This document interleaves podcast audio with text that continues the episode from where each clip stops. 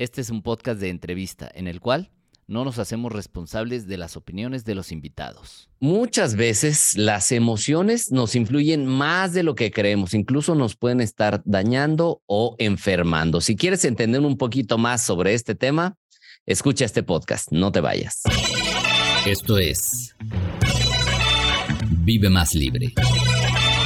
Un espacio auditivo para transformar tus pensamientos creencias, limitaciones y miedos. Abre tu mente a nuevas posibilidades. Vive más libre, sin límites, sin miedos, solo libertad. Presentado por Iván Martz.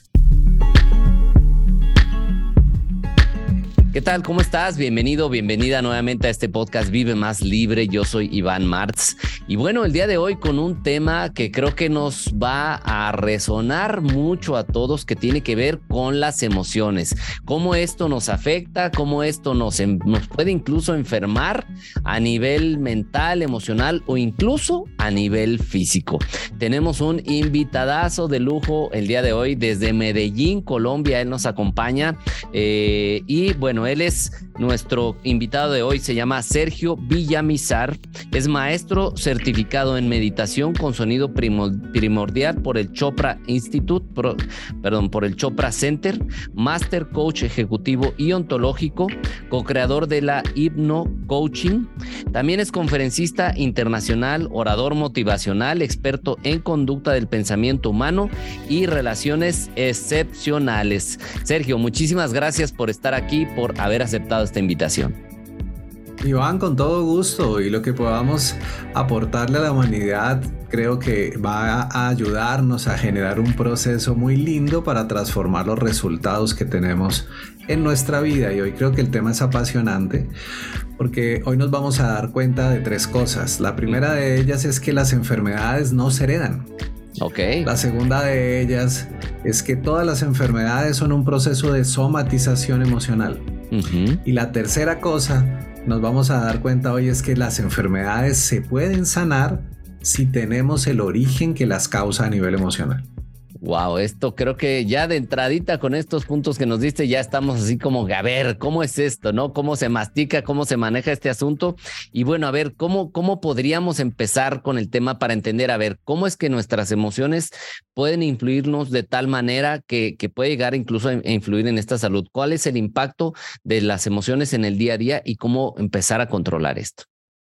Qué linda pregunta. A ver, lo voy a poner de una manera simple como me lo enseñaron a mí y es... Ajá Imagínate que hace aproximadamente unos 22 años se hizo un experimento, estamos hablando del año 1999, donde se cogió una camada de ratones de laboratorio y a esos ratones de laboratorio se les empezó a aplicar un estímulo que era un olor a flor de naranjo, igual que pasaba con Pavlov, ¿no? ¿Te acuerdas con Pavlov, el perro y la comida, ese tema? En este caso fue igual, pero cuando se colocaba ese estímulo de ese olor a flor de naranja, automáticamente se les aplicaban pequeños golpecitos eléctricos, pues que obviamente para un ratón pues es molesto, ¿no? Claro. Y eso se, se hizo aproximadamente por un mes consecutivo donde tres o cuatro veces al día se hacía esto. Entonces, ¿qué se empezó a observar? La primera cosa que tú y yo podemos deducir de acuerdo a Pavlov es que cada vez que se soltaba el olor a naranjo, pues las ratas ya empezaban a angustiarse porque, sabían que, les iban a aplicar. Total. Pero lo traumático fue que estas ratas procrearon entre ellas y tuvieron otra generación. Y esa segunda generación Nunca en la vida fue sometido a ese estímulo, pero cuando se soltaba el olor de la flor de naranjo, esos ratones pequeños empezaban a correr desesperadamente por toda la galería y se empezaban a atacar entre ellos. Entonces, la primera pregunta que se hicieron los neurocientíficos fue, ¿por qué si no estamos tocando a los hijos, por qué les estamos recibiendo esa información de los padres? Entonces aquí nos llega la primera gran conclusión y es, todas las cosas que nosotros hoy somatizamos están ligadas a un proceso familiar antiguo. ¿Estamos de acuerdo? Emocional. Ahora, ¿qué sucedió? Ese trauma, entre comillas, que heredaron los ratones no se acabó con esa primera generación, sino esos ratones tuvieron hijos y esos hijos otros hijos y así durante cuatro generaciones. O sea, esta es la generación que vivió la experiencia y cuatro generaciones posteriores siguieron respondiendo al estímulo de la flor de naranja. Entonces, ahora vamos a explicar lo siguiente. Cuando nosotros hablamos de enfermedades, en el 90% de las enfermedades asumimos que son procesos genéticos. ¿Estamos de acuerdo? Sí, es que mi papá tuvo hipertensión, mi abuelo tuvo hipertensión, entonces yo voy a ser hipertenso. Mi abuela tuvo cáncer, mi mamá tuvo cáncer. Exactamente. Pero lo que se logró identificar es que nosotros a nivel de ADN no solamente le entregamos a nuestros hijos, nietos y sucesión de generaciones el color de ojos, la estatura, lo que nosotros llamábamos rasgos genéticos, genéticos, sino también entregamos a esas personas los traumas y los bloqueos que no pudimos solucionar cuando estamos en vida. Impresionante. Y a esto se le desarrolló y se le dio un nombre muy bonito que hoy se conoce como epigenética. Sí. Entonces, la epigenética es realmente un recurso que nos permite sobrevivir. Lo que pasa es que aquí lo estamos poniendo en un ejemplo muy traumático que es pues lastimar a un ratoncito. Sí. Pero ponte a pensar tú cuando estabas en la época de las cavernas y no teníamos la comunicación que tenemos hoy. Y seguramente tú entraste a una cueva, vamos a transportarnos millanos de años atrás. Y en esa cueva, cuando entraste a buscar refugio, de pronto te salió un oso y ese oso te cortó una pierna, te quitó una mano. Ese recuerdo se lo entregamos a nuestra siguiente generación y es lo que nosotros llamamos de una manera vulgar instinto. Entonces, ese instinto de supervivencia literalmente no es un instinto, sino es un proceso epigenético. Ahora, el origen de las enfermedades proviene de ahí, porque así como los ratones tuvieron estrés cada vez que se sentía eso, cuando tú eres un niño, pues tú vienes con la mente en blanco, pero a medida que vas avanzando con los años, tú tienes procesos de desamor, procesos de falta de dinero y esos patrones es como si fueran el estímulo del flor de naranjo que hacen que aparezcan las reacciones. Entonces, aquí llegamos a la primera gran conclusión que es importante para poder hablar de esto y es lo más relevante para cambiar los resultados de un ser humano. Y eso es cambiar el patrón que nos enseñaron, porque a mí también me enseñaron Tony Robbins y me enseñó un montón de gente que había que cambiar pero ahora ya se está replanteando el tema porque ahora hay, primero hay que hacer cambios a nivel subconsciente para poder instalar cambios conscientes. Wow. Son como, como las ideas que se fueron sembrando eh, de manera que no nos dimos cuenta. Y a ver, para, para abundar un poquito en, en este tema de cuando este ejemplo que diste, ¿no? De la cueva y que vino un oso y te hizo, eso genera impactos que, que, qué es lo que causan, o sea, en nuestras células, en el ADN hay una transformación o qué es lo que pasa que esto se transmite, porque ahora lo trasladas a, oye, si tú vives traición, si tú vives eh, cuestiones de dificultades económicas, que sé todo eso genera una, una reprogramación literal de ADN de células o es, es de mental o cómo es que se, se planta en nosotros y que se puede transmitir a otras generaciones. Mira, el estímulo es una emoción, ¿no? Entonces, si tú te has dado cuenta, nosotros los seres humanos estamos llenos de emociones. Sí. Eh, cuando tú entras a meditar, por ejemplo, el objetivo de la meditación es controlar las emociones. La gente a veces no entiende eso. A veces la gente cree que meditar es poner la mente en blanco y no hay nada más lejano de la realidad, ¿no? Eso, no es cierto. Entonces, ¿qué pasa? Un ser humano eh, cuando maneja sus emociones de la manera adecuada, es una persona que está destinada a tener una buena salud, a tener buenas relaciones, a tener una conexión con el dinero muy diferente. Pero lamentablemente, y lo tengo que decir con mucho respeto, tu país y el mío, Enseñamos a los hijos a base de traumas y de dolores que nosotros llamamos novelas, ¿no? Entonces, yo me acuerdo que yo crecí con Los ricos también lloran, Marimar, eh, donde déjeme ver al niño, el trauma, la frustración, ¿no? Todo eso. Correcto, sí, sí, que suena muy duro lo que te voy a decir, pero la mayoría de los latinos los venezolanos, mexicanos y colombianos le creamos una cultura de dolor a las generaciones donde creemos que el sufrimiento es parte de la vida, ¿no? Entonces, nosotros si no sufrimos nos sentimos muertos. Sí. Entonces, ¿qué pasa? Como tenemos ese dolor, yo lo llamo en muchos de mis libros victimilandia, porque vivimos en victimilandia, o sea, todo el día estamos en una quejadera absurda. Me encantó eso de victimilandia. Entonces, como vivimos en ese país, tenemos un carné aquí grandísimo en el pecho donde dice pobrecito yo. Cuando tú dices pobrecito yo, estás poniendo a tu sistema nervioso central en alerta, porque tu sistema nervioso central lo que está haciendo es preparándose para el caos. O sea, él no entiende que tienes un problema de dinero. Él no entiende que tienes un problema porque cortaste una relación con tu pareja. Él no entiende que te van a sacar del trabajo, sino él dice, tengo que prevenir que este hombre se muera o que esta mujer se muera. Entonces, ¿qué hace?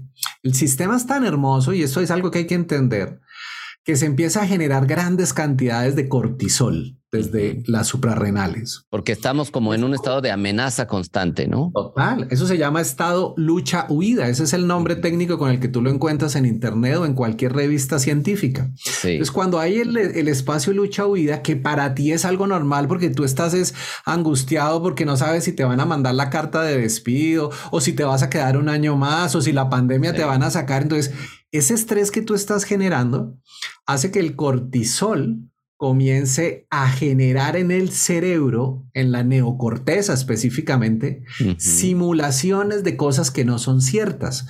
Literalmente es como si tu mente viera futuros, ahora que está tan de moda esos futuros paralelos con Ant-Man y todas estas cosas que están sacando ahora. Entonces, es como si tu mente viera, me van a echar, me voy a quedar sin comida, mis hijos no van a estudiar, mi esposa me va a dejar.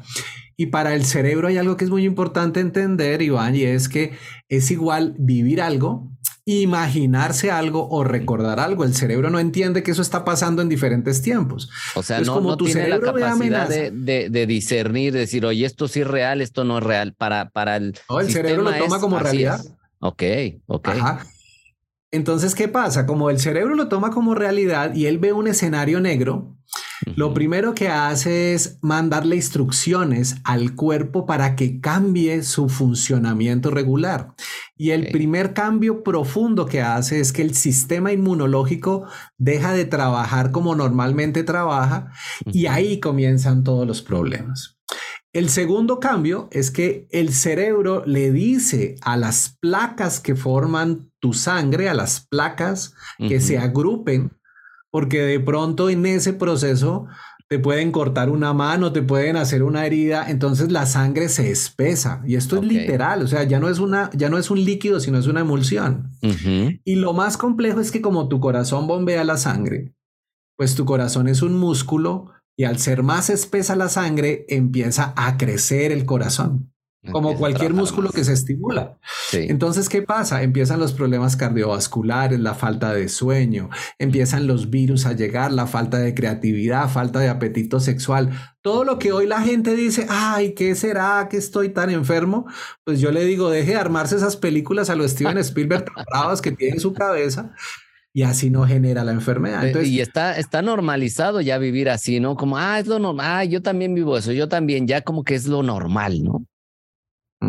Y lamentablemente, como no nos enseñaron herramientas para controlar eso, nos enseñaron fue herramientas para acrementar eso, para hacerlo diferente. Entonces, literalmente la gente hoy está sufriendo de una cantidad de cosas. Mira, yo llevo trabajando en esto 26 años, vamos a cumplir este año. Y en 26 años nunca se había visto un incremento tan alto de problemas de salud mental como pasó después de la pandemia. Claro. De cada 10 personas, 6 están manifestando problemas de ansiedad, problemas de estrés, problemas de falta de sueño, problemas sexuales con su pareja. Bueno, una cantidad de cosas que podríamos aquí hablar. Pero a donde queremos regresar respondiendo a tu pregunta es, ¿cómo la enfermedad aparece? Porque llegó ese estímulo, ese estímulo yo no lo manejé emocionalmente adecuadamente y permito que mi cuerpo trabaje como debe trabajar y es prepararse para el peor escenario. Y ese peor escenario literalmente hace que el sistema inmunológico no funcione. Ahora, si el sistema inmunológico no funciona, tus células mutan, los virus entran, se desarrolla y se pierde la capacidad de defenderse de cosas que normalmente se podría defender el cuerpo y comienza el cáncer, comienzan todas las enfermedades a aparecer. Y ahí es donde uno dice, wow, yo de haber sabido esto no me habría preocupado tanto por lo otro. Híjole, la verdad es que es, es el tema del control emocional, mental, es, es fundamental y cómo, cómo podemos empezar nosotros a decir, bueno, estoy sintiendo esta emoción, pero cómo, cómo controlarla, cómo ponernos por encima de ella, porque nos atrapa la emoción, nos entramos en estos estados de estrés que dices que, que al final dice, bueno, me viene un bajón de defensas porque ando con mucho estrés, pero es por falta de capacidad de control emocional. Total, total.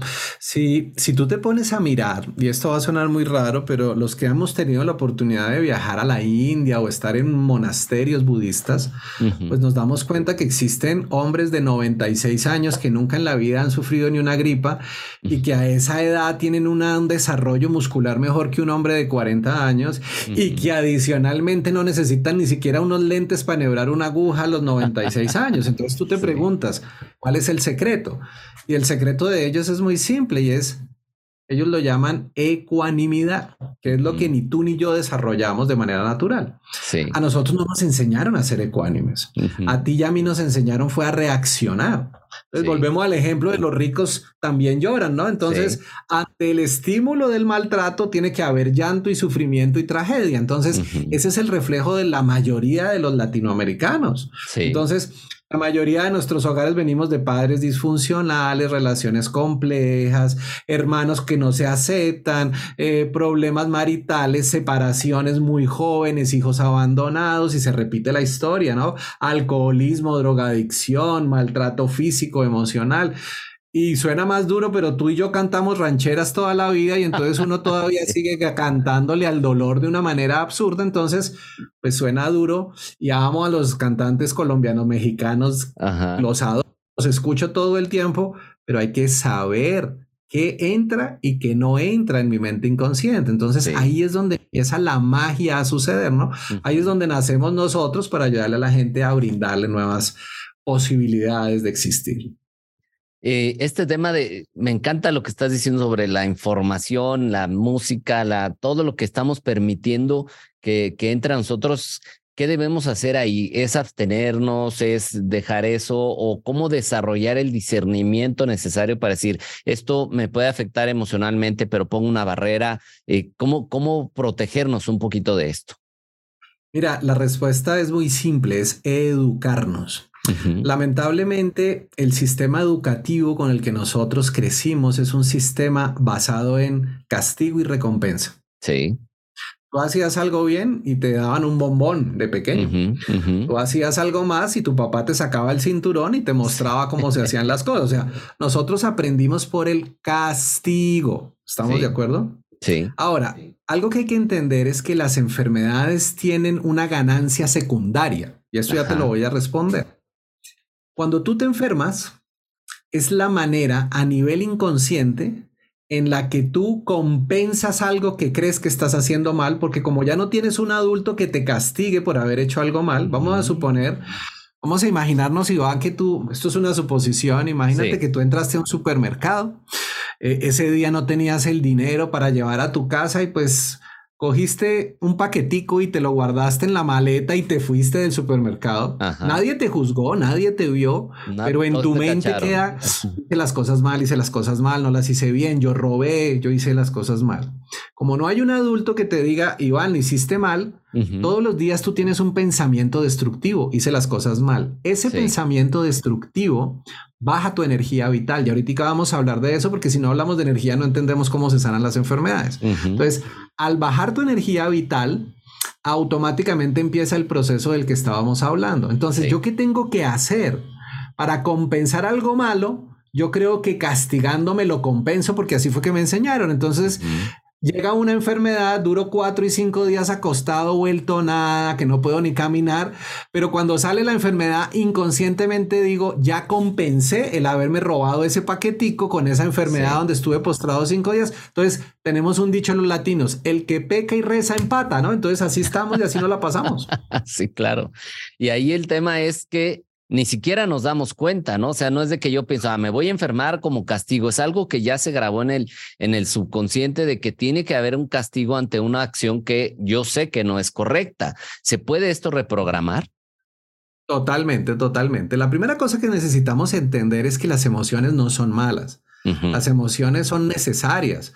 La palabra emoción viene de energía y movimiento. Literalmente cuando tú tienes una emoción estás moviendo tu energía. Entonces yo cuando muevo la energía, cuando tengo rabia, cuando tengo frustración, cuando las cosas no me salen. Pero las emociones, si lo miráramos a nivel animal, son la manera en la que el ser humano debería aprender positivamente. El tema es que las emociones no las tomamos de manera positiva. Entonces tú tienes rabia y tú mantienes una rabia dos, tres, cinco, diez años, juepucha, o sea, parece mentira, pero la novia que te terminó a los 18 años, hoy tienes 38 y todavía la cuerdas, y es que cargando, terminado. Ah, total. Y como hemos sido víctima de violencia tan profundamente desde niños, crecemos con resentimiento hacia los padres, hacia los tutores. Entonces, ¿qué pasa? Esas emociones encapsuladas en tu mente se tienen que explotar por alguna parte.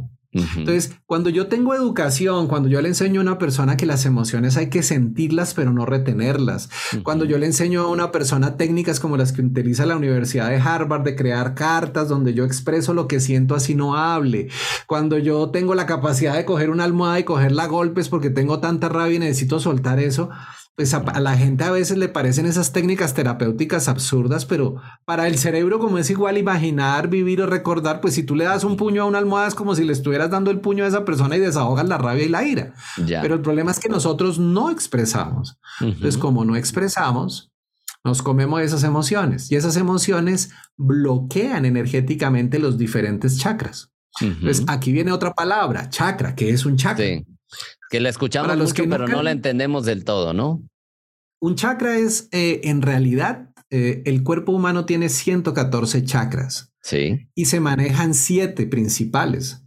Esos siete principales es, hoy que está tan de moda los autos eléctricos, imaginémonos que somos un auto eléctrico y que necesitamos de baterías para funcionar. Entonces tenemos siete baterías grandes, llamémoslo así. Si a ti se te llega a dañar una batería, esa batería daña algo del carro. Entonces, si se te dañó la batería de adelante, se funde el motor. Si se te dañó la de atrás, se te funde algo. Entonces, nosotros tenemos siete baterías.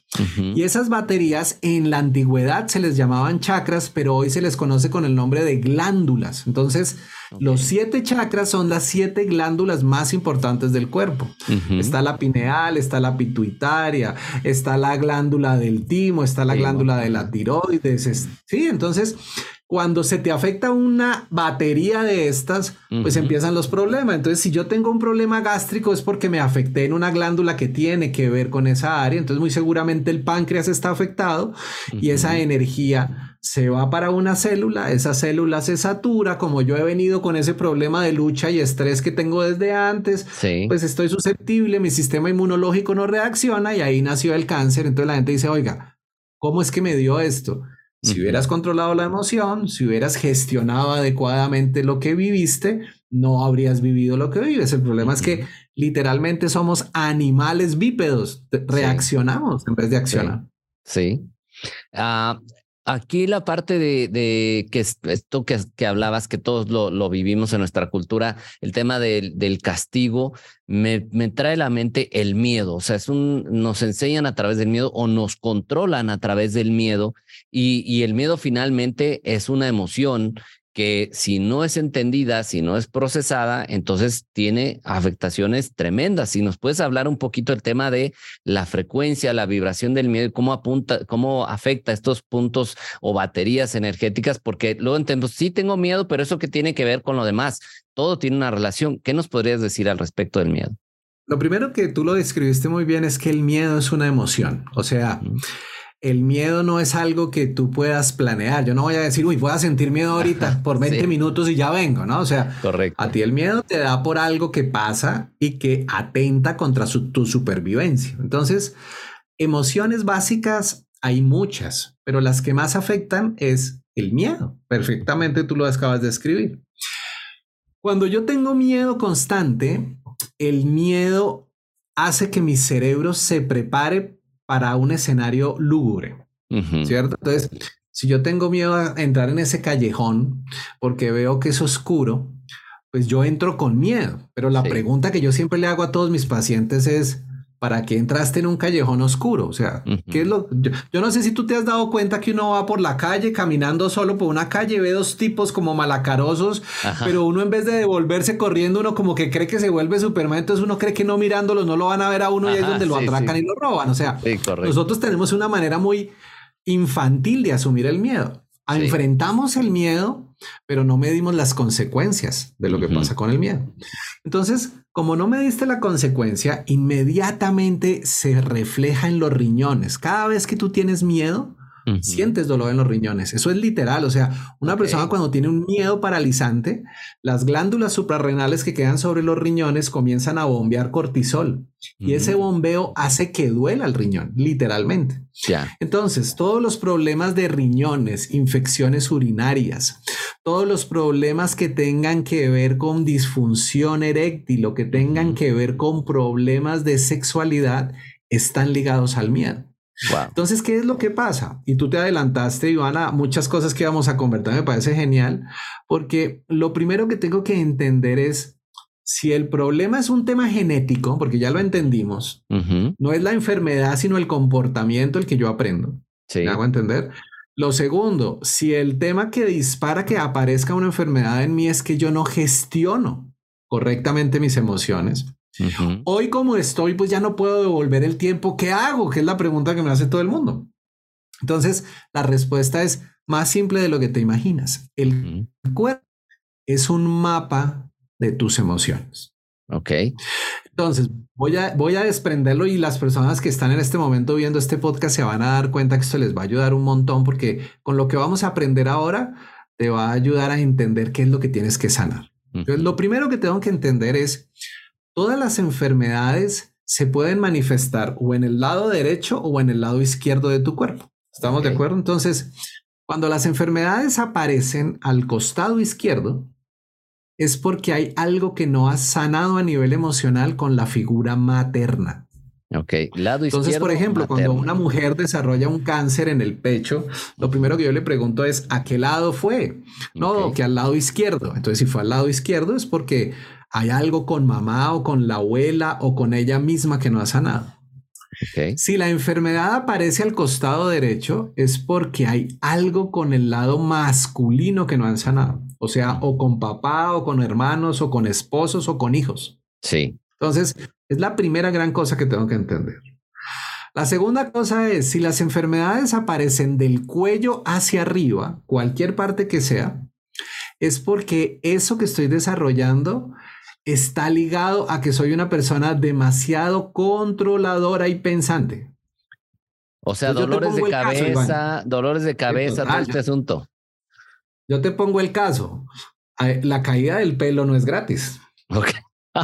Caramba. Creo que a varios, ya les empieza, a, varios ya les empieza a caer el 20, como decimos acá, ¿no? Claro, entonces cuando se cae el cabello es porque soy una persona que le tengo miedo al futuro. Soy una persona demasiado analítica, demasiado calculadora. Ok. Si me duele la garganta, bueno, ahorita vamos por partes. Sí. Si el problema está entre el cuello y los genitales, es porque es una persona que necesita trabajar a nivel emocional porque no tiene control de sus emociones. Realmente son personas reactivas. Ok. Esas personas que tú les dices algo y parecen un fosforito porque se encienden, te gritan, no les gusta, se sienten atacados, alguna cosa. Sí. Y si el problema es de los genitales hacia abajo, es porque tienen miedo a tomar decisiones o están paralizados con una situación en su vida. Okay. Entonces mira cómo empezamos a entender. Ya empezamos a ver lado derecho, lado izquierdo, la parte de arriba qué significa, en el pecho qué significa, en la parte inferior qué significa. Ahora, cuando yo empiezo a unir esos puntos, empiezan los problemas normales, ¿no? Sergio, es que me duele la cabeza. Entonces voy a ir describiendo los generales para que la gente lo tenga claro. Caída del pelo, personas angustiadas, preocupadas, con miedo al futuro. Dolores de cabeza son personas demasiado, demasiado analíticas. Yo los llamo los Steven Spielberg, que se la pasan creando dinosaurios donde no existen.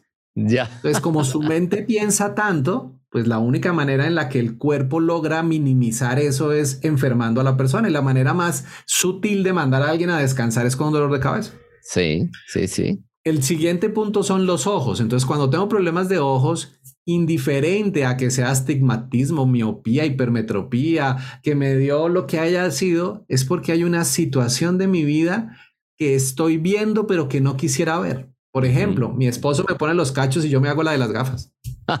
ok. o tengo un compañero de la oficina que se roba la plata y yo no puedo decir nada porque si no me echan. Entonces veo cosas que no me gustan y se minimiza.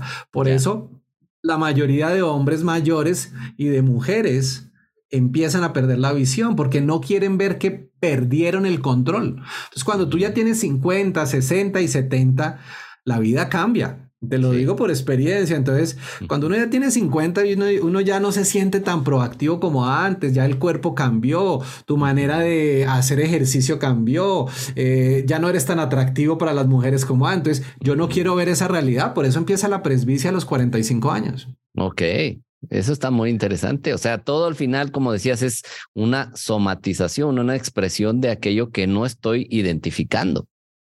Total.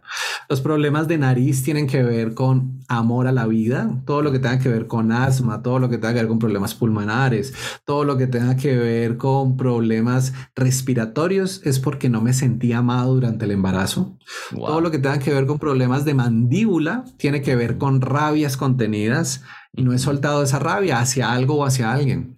Problemas de cuello o de garganta es por no expresar, problemas de hombros es porque siento cargas en mi vida, problemas en el corazón es porque tengo rabia y no he podido superar algo, tengo ganas de vengarme, literalmente eso es. Cuando tengo problemas en los brazos, dependiendo los brazos, eh, es porque no tengo capacidad de amar. Necesito aprender a amar, entonces los brazos duelen, por eso la artritis comienza con los brazos. Ok.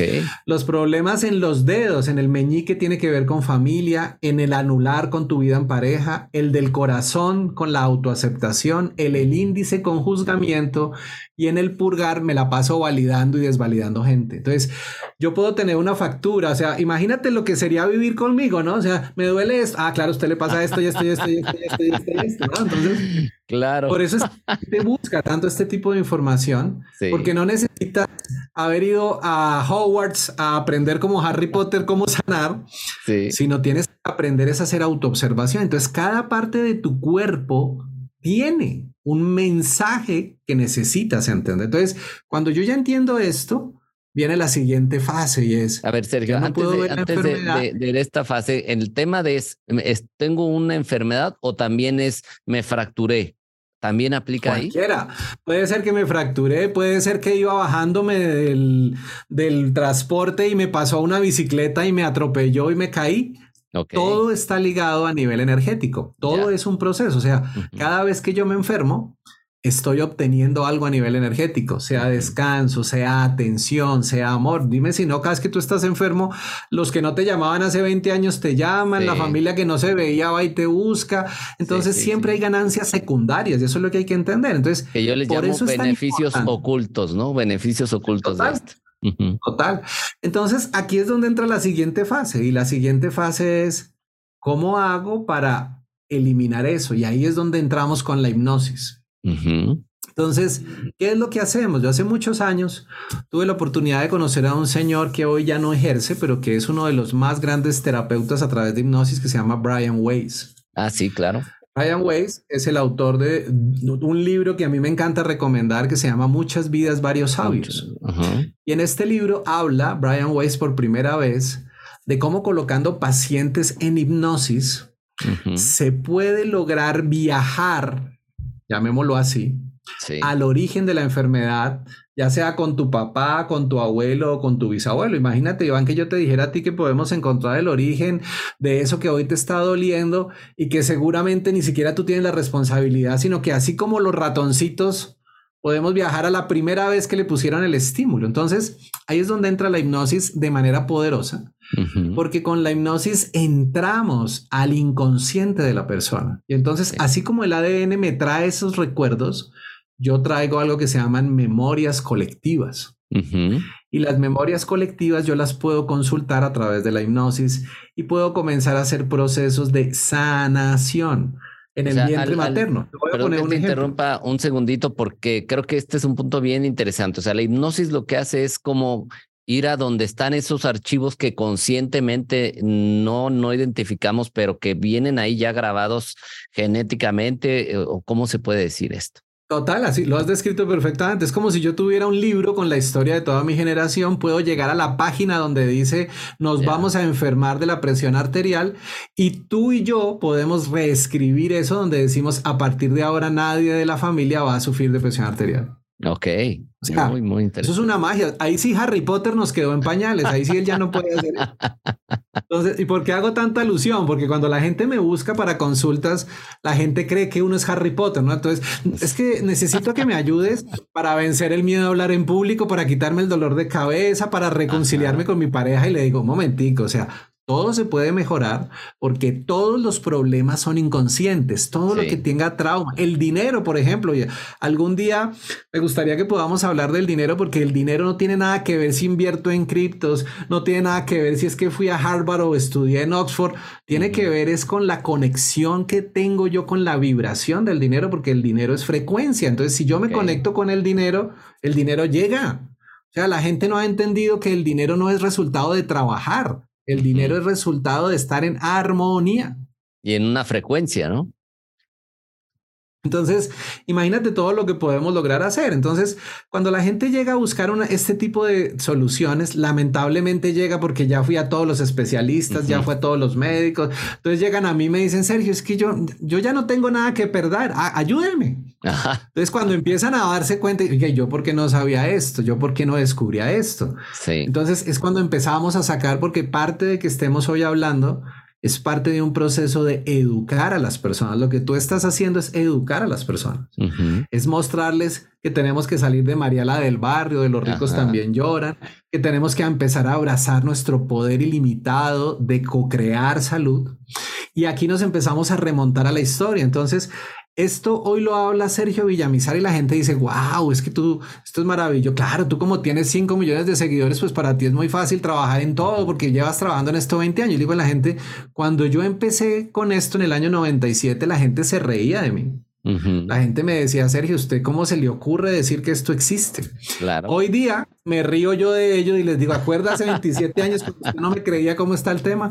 Entonces, hoy hemos podido entender que esto que estamos hablando ya se habló hacía muchos años, pero la gente no lo tenía presente. Sí. Entonces, tenemos registros de sanación con imposición de manos hace más de 4.500 años. Los antiguos Vedas, a través de oraciones o mantras, sí. y a través de imposición de manos, hacían sanación. Sí, correcto. La hipnosis es más antigua que el mismo hombre porque la hipnosis surge desde el vientre materno. Nosotros de los nueve meses en el, en el vientre materno estamos en trance hipnótico 6. Mm. Imagínate todo lo que uno empieza a descubrir. Entonces, sí, sí, claro. Aquí viene la otra cosa que yo sé que le va a doler a muchas y a muchos no, pero la responsabilidad más grande de que una persona sea sana y que tenga buenos resultados depende de la manera en la que mamá vivió el embarazo. Ahí porque lo podemos decir, entonces no soy, o sea, no, no soy responsable de lo que vivo o cómo, cómo entenderíamos esto. Total. O sea, literalmente aquí la idea no es culpar a nadie y si hay mamitas que me están viendo, la idea no es hacerlas sentir responsables. Claro. Pero lamentablemente esto es una estadística que existe de cada 10 bebés que nacen en América Latina, solamente dos son deseados. Mm. o sea que hay ocho bebés, bebés que están recibiendo emocionalmente miedo, inseguridad, llanto, frustración. Entonces, ¿qué pasa? Cuando uno empieza a entender cómo funciona la psiquis, resulta que el bebé y la mamá son uno solo durante nueve meses.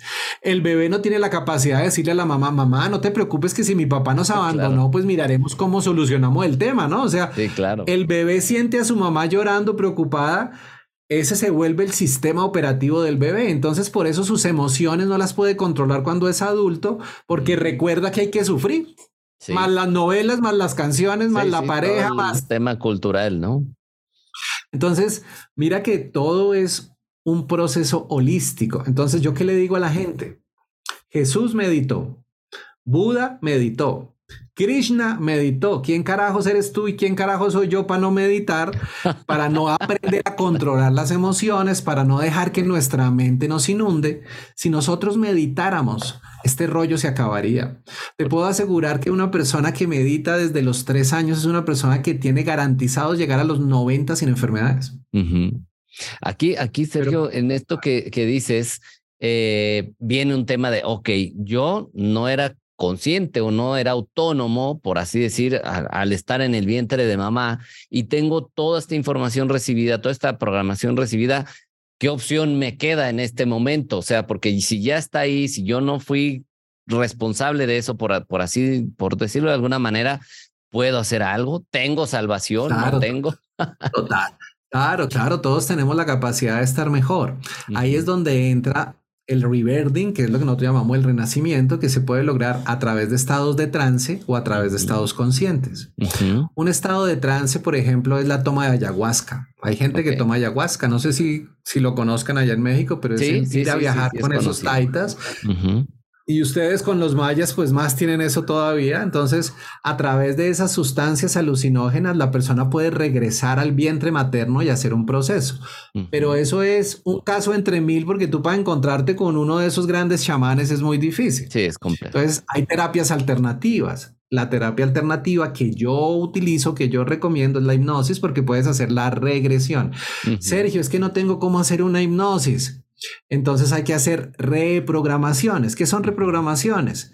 Escuchar audios que me permitan autosugestionarme para quitar lo que yo creo que es real, lo que se llama en neurociencias neuroplasticidad, aprender a desaprender. Entonces, eso que tú me estás preguntando es a lo que yo me dedico hace 23 años, a reprogramar a los bebés desde el vientre. Yo puedo coger a una mamá lactante y reprogramarle los miedos al bebé para que tenga habilidades más grandes en matemáticas, en comunicaciones. Todo se puede programar desde el vientre materno y también podemos desprogramar eso. Entonces, imagínate el universo de posibilidades que existen en esto. O sea, yo voy a tener trabajo hasta el último día de mi vida, gracias a Dios. sí, sí, totalmente, claro.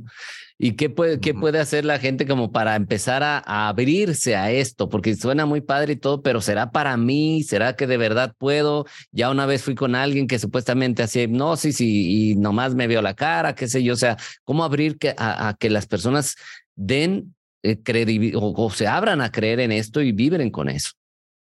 Ah, la primera recomendación que yo les voy a dar es léanse uno de mis libros que se llama Rediseño Mental para el Éxito. Lo encuentran en Amazon libre, ahí está, creo que vale como 7 dólares, lo tenemos como donación para el mundo, pues con ese valor para que la gente lo pueda acceder. Si puedes repetir el nombre, ¿cómo se llama?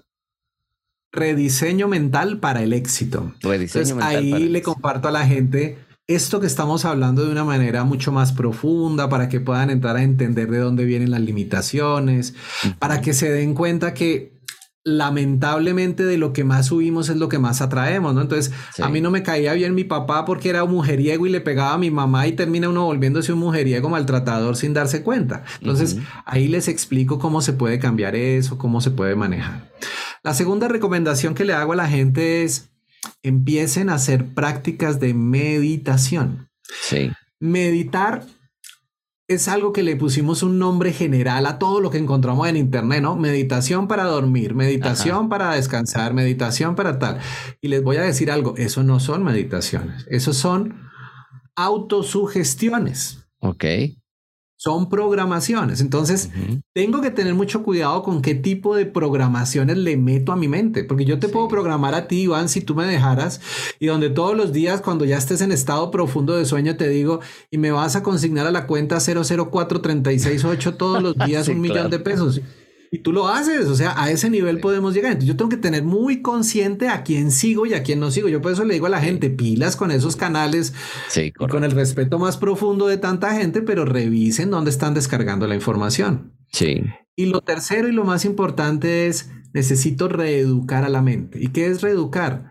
Entender que lo que le sirvió a mi papá y a mi abuelo hace 40 y 80 años, a mí ya no me sirve. O sea, de nada me sirve que tú manejes hoy un telégrafo maravillosamente cuando hoy tenemos un celular inteligente. Entonces, pues muy bueno que sepas manejar un telégrafo, pero pues ya no lo vas a usar. Las emociones que nosotros tenemos eran emociones con las que se manejaban las cosas hace 40 y 80 años. Tu mamá tenía que quedarse y comerse la rabia porque tu papá era infiel. Voy a poner un ejemplo. Sí, sí. Ahora una mujer ya tiene la capacidad de cortar una relación, de poner límites. Entonces, educarme es fundamental. ¿Qué es lo que yo recomiendo?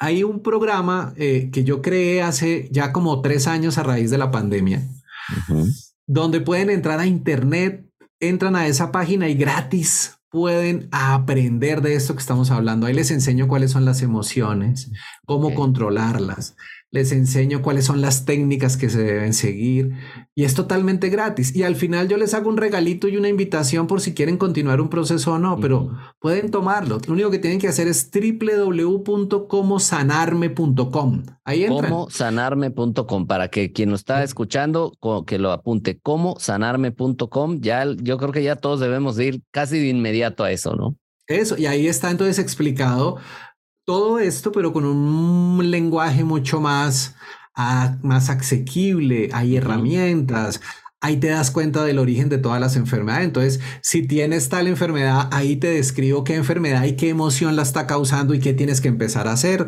sea, te va a abrir el universo de una manera diferente. Pero yo le digo algo a la gente que nos escucha y que nos ve hoy.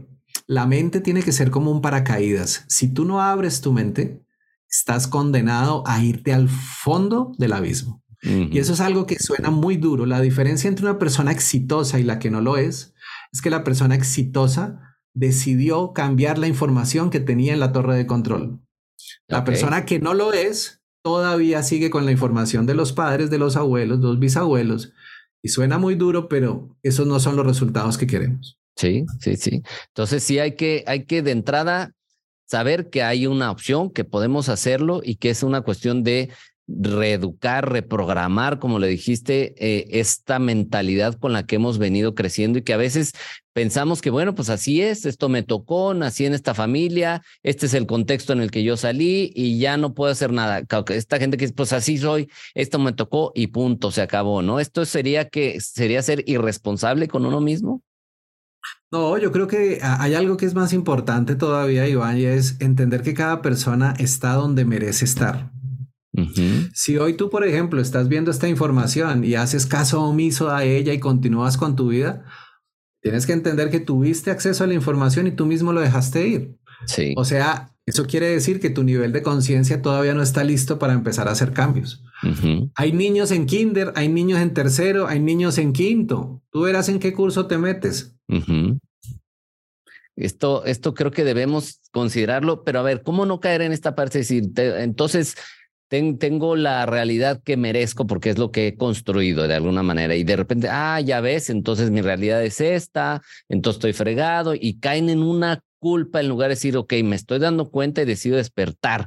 ¿Qué, qué, qué recomendación nos puedes hacer, Sergio, para, para decir, a ver, ya, ok, estoy en una realidad que he creado, pero no quiero esta. ¿Cómo puedo empezar a, a moverme hacia, hacia el siguiente punto? Lo primero que hay que entender es que hay unas leyes que en el universo se dan a pesar de ti. Esas leyes son las que te llevan a ti o a lograr una vida plena o a lograr una vida basada en dolor. Si la gente hoy quiere salir del dolor emocional, físico, económico, sexual, cualquiera que sea, lo primero que debe hacer consciente es que eso lo causé yo, pero no lo causé queriendo, sino lo causé inconscientemente. O sea que no es mi responsabilidad tampoco sentirme mal. Aquí la idea no es culpar a nadie. Sí. Pero cuando yo ya sé que no sé, que es el caso de nosotros, porque ya leíste esto, ya viste este podcast, ya entendiste, ahí sí es tu responsabilidad moverte. Y el moverte implica tener que buscar nuevos marcos referentes. Yo te voy a poner el ejemplo mío. Yo tuve la fortuna de entrenarme con un señor que se llama Deepak Chopra, con un señor que se llama John Maxwell, con una señora que se llama Louise Hay, con un señor que se llama Bruce Lipton. Si tú miras todos estos señores son los gurús en el mundo, pero a mí me tocó salir detrás de ellos a buscarlos, pagar una millonada para poder tener un entrenamiento y aprender esto. Pero eso me costó y los resultados los veo hoy. El error que comete la gente es que se queda en un estado de confort tan alto que no quiere moverse. Y si yo no me quiero mover, ni tu rol ni el mío es empujar a nadie. Simplemente tenemos que inspirar a otros para que lo hagan. Yo se los digo, mi vida era un caos hasta hace 20 años. O sea, tenía una vida del carajo. Algún día te contaré la historia, pero separado, sin plata, supremamente complejo el rollo, todo. Y tuve que pasar por lo que nosotros llamamos una crisis, tocar fondo para poder salir adelante. Yo te estoy hablando desde mi ejemplo, desde lo que a mí me funcionó, desde lo que hoy practico. Pero la mayoría de personas leen un libro, dictan un taller y se volvieron los gurús hoy. Hoy te voy a decir que no hay nada más lejano de la realidad. Tienes que buscar mentores que tengan resultados que tú quieres. Entonces, si quieres cambiar, busca mentores que te enseñen cómo hacerlo. Me, me encanta toda esta parte. Y ahorita que decías, bueno, eh, podemos elegir entre llevar una vida más ligera, eh, más plena o una vida de dolor que desde el inicio nos dijiste, ¿no? ¿Qué es lo que absorbimos? ¿Qué es lo que vimos en la televisión, en la cultura, en la sociedad? Es hay que sufrir. El si no te duele, no cuenta, cosas de este tipo. Eh, ¿Cómo podemos salir de este ciclo, empezar a reprogramar de entrada, tenemos que empezar a creer en eso o simplemente acercarnos a, obtener ayuda como la que tú brindas a través de tus programas o, en tus consultas. Eh, ¿Cuáles serían este, este, estos disparadores que necesitamos decir ahorita? Ya, estoy entendiendo esto, me tengo que mover. Quiero, pero de repente la inercia me atrapa. ¿Cómo romper eso? Eh, esta es una pregunta muy bonita porque, Iván, esto es un modelo del comportamiento, ¿no? O sea, volvemos a los aprendizajes. Yo creo que tu mamá, tu abuela y tu bisabuela se quejaron como una caja de pollos toda la vida.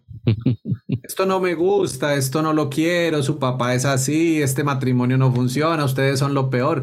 Y nos acostumbramos a escuchar la queja, pero nunca vimos tomar acción. Es la gran diferencia. Entonces, lo primero es entender que si hay algo que no funciona, necesito cambiarlo. Entonces, hay cinco áreas donde yo puedo identificar si hay algo que no funciona. La primera de ellas es la paz interior. Si no tengo paz interior, hay algo que no funciona. La segunda área es la economía. Si tengo problemas económicos es porque hay algo que no funciona. La tercera área son las relaciones. Si mi relación con otros y conmigo no es buena, es porque hay algo a nivel inconsciente que no funciona. La cuarta es la capacidad de adaptarme. Y la quinta es la salud. Si tú miras las cinco que te acabo de mencionar, haciendo un acróstico se llaman las peras. Paz interior, economía, relaciones, adaptación y salud. Entonces, lo primero que tengo que entender es en cuál de las peras no estoy bien. Y dependiendo de eso, empezar a buscar referentes que me ayuden con el proceso. Nosotros los mentores tenemos algo muy importante y es le ayudamos a las personas a acortar el camino, pero no somos la única solución. Entiendo. Eh, hay personas que me dicen, Sergio, pero es que para tomar una cita contigo de hipnosis se demora seis meses. Le digo, pues gracias a Dios tengo seis meses de citas asignadas. Pero también hay cosas que tú puedes empezar a hacer, como te decía yo, empezar a buscar libros, literatura, buscar información, empezar a buscar videos que te abran la mente. Hoy día tenemos una cantidad de cosas divinas. Sí es una decisión el querer generar el cambio. En el momento en el que tú le das la instrucción al universo de que quieres salir, el universo se encarga de mostrarte el cómo. Ahí estaremos para brindarte soluciones, pero también no te puedes estancar esperando a que llegue el Dios desde arriba y te mande un carro de fuego para sacarte de donde estás, porque eso no va a pasar. Sí, este creo que es, es, diste eh, mucho, mucha información en, en este podcast. Digo, eh, podríamos seguirnos aquí, tienes tanto que aportar, pero eh, creo que con esto ya que empecemos a integrar ya, ya, ya es como para ponernos a, decir, bueno, quiero cambiar mi realidad. Y, esto que dijiste al último me encantó de, es una decisión, es una decisión decir, ya no quiero. Y, y cuando se toma de fondo, algo se empieza a acomodar, algo se empieza a atraer. Y bueno, pues el día de hoy atrajimos tu presencia en este podcast y toda esta información que nos has estado aportando. ¿Con qué te gustaría que se quedara la gente que nos ve y que nos escucha, eh, Sergio? Yo tengo una frase que le comparto siempre a las personas y la única cosa que les quiero decir hoy es ser feliz es una decisión, no depende de lo que pasa afuera ni de nada. Decide, así como hoy decidí yo ponerme esta camisa negra, tú puedes decidir ser feliz o no serlo. Simplemente todo es una decisión. Me encanta, pues muchísimas gracias, Sergio. De verdad nos dejas picados con tanto, pero bueno, la gente que quiera saber más de ti, que quiera conocer más de lo que haces, de lo que aportas, tus redes sociales, tu página, ¿dónde te pueden encontrar? Entren a Google y pongan Sergio Villamizar, que ahí ya les aparece por debajo de la mesa, por encima. Ahí estoy por todos lados. Eh, TikTok lo estamos poniendo en este momento a crecer de una manera linda porque le estamos entregando cada enfermedad con cada emoción que está ligada. Instagram también tiene lo mismo y ahí entregamos información. Yo tengo un principio de vida, Iván, y es a mí me gusta activar la ley del dar y entre más doy, más recibo. Sí. Cuando ustedes se suscriben a las redes, casi que mensualmente estamos regalando cursos, seminarios, talleres. Bueno, también tenemos que construir para las personas que sus recursos no se los permitan, estamos también para ello. Entonces yo creo que más del 90% de lo que hacemos lo obsequiamos. Wow, increíble. Y eso es lo que hace que, que estés tan bien y aportes tan bonita energía y tanta, tantas cosas a la vida y que tú estés bien. Y el día de hoy, pues aportaste muchísimo y además brindaste algo que es sumamente valioso, que es el tiempo. Es el prácticamente de los activos más valiosos que tenemos en nuestra vida y el que tú hayas dedicado este tiempo para estar con nosotros el día de hoy, de verdad, lo agradezco de corazón y todas las personas que te vieron y te escucharon este podcast seguramente lo están agradeciendo. De verdad, con gracias, todo gusto, Iván, con todo el gusto, con el mayor amor y a cada persona que nos ve hoy les mando un abrazo. Suelten esa posición de victimilandia Ahora hacen una nueva realidad y reconozcanse porque todos a este mundo vinimos con un derecho natural de abundancia y no hay que renunciar a él. Gracias, me encantó todo, todo, todo, de verdad quisiéramos eh, más, pero bueno, ya sabemos dónde, dónde encontrarte, dónde buscarte. Eh, espero en algún momento coincidir en Colombia, en México, si vienes por acá, aquí también te recibiremos con mucho cariño. Gracias nuevamente. Con todo gusto. Namaste y un abrazo enorme. Igualmente, gracias. Y bueno, pues con esto estamos terminando este episodio. Gracias a los que se mantuvieron aquí. Eh, y bueno, simplemente pedirles que si están escuchándonos en Spotify, pues puedan calificar el podcast y si están en YouTube, que nos dejen algún comentario o se suscriban y por supuesto que sigan a Sergio y atiendan todos sus contenidos. Gracias a todos, infinitas gracias y no olviden que me encanta que estén aquí. Esto fue Vive más libre con Iván Martz.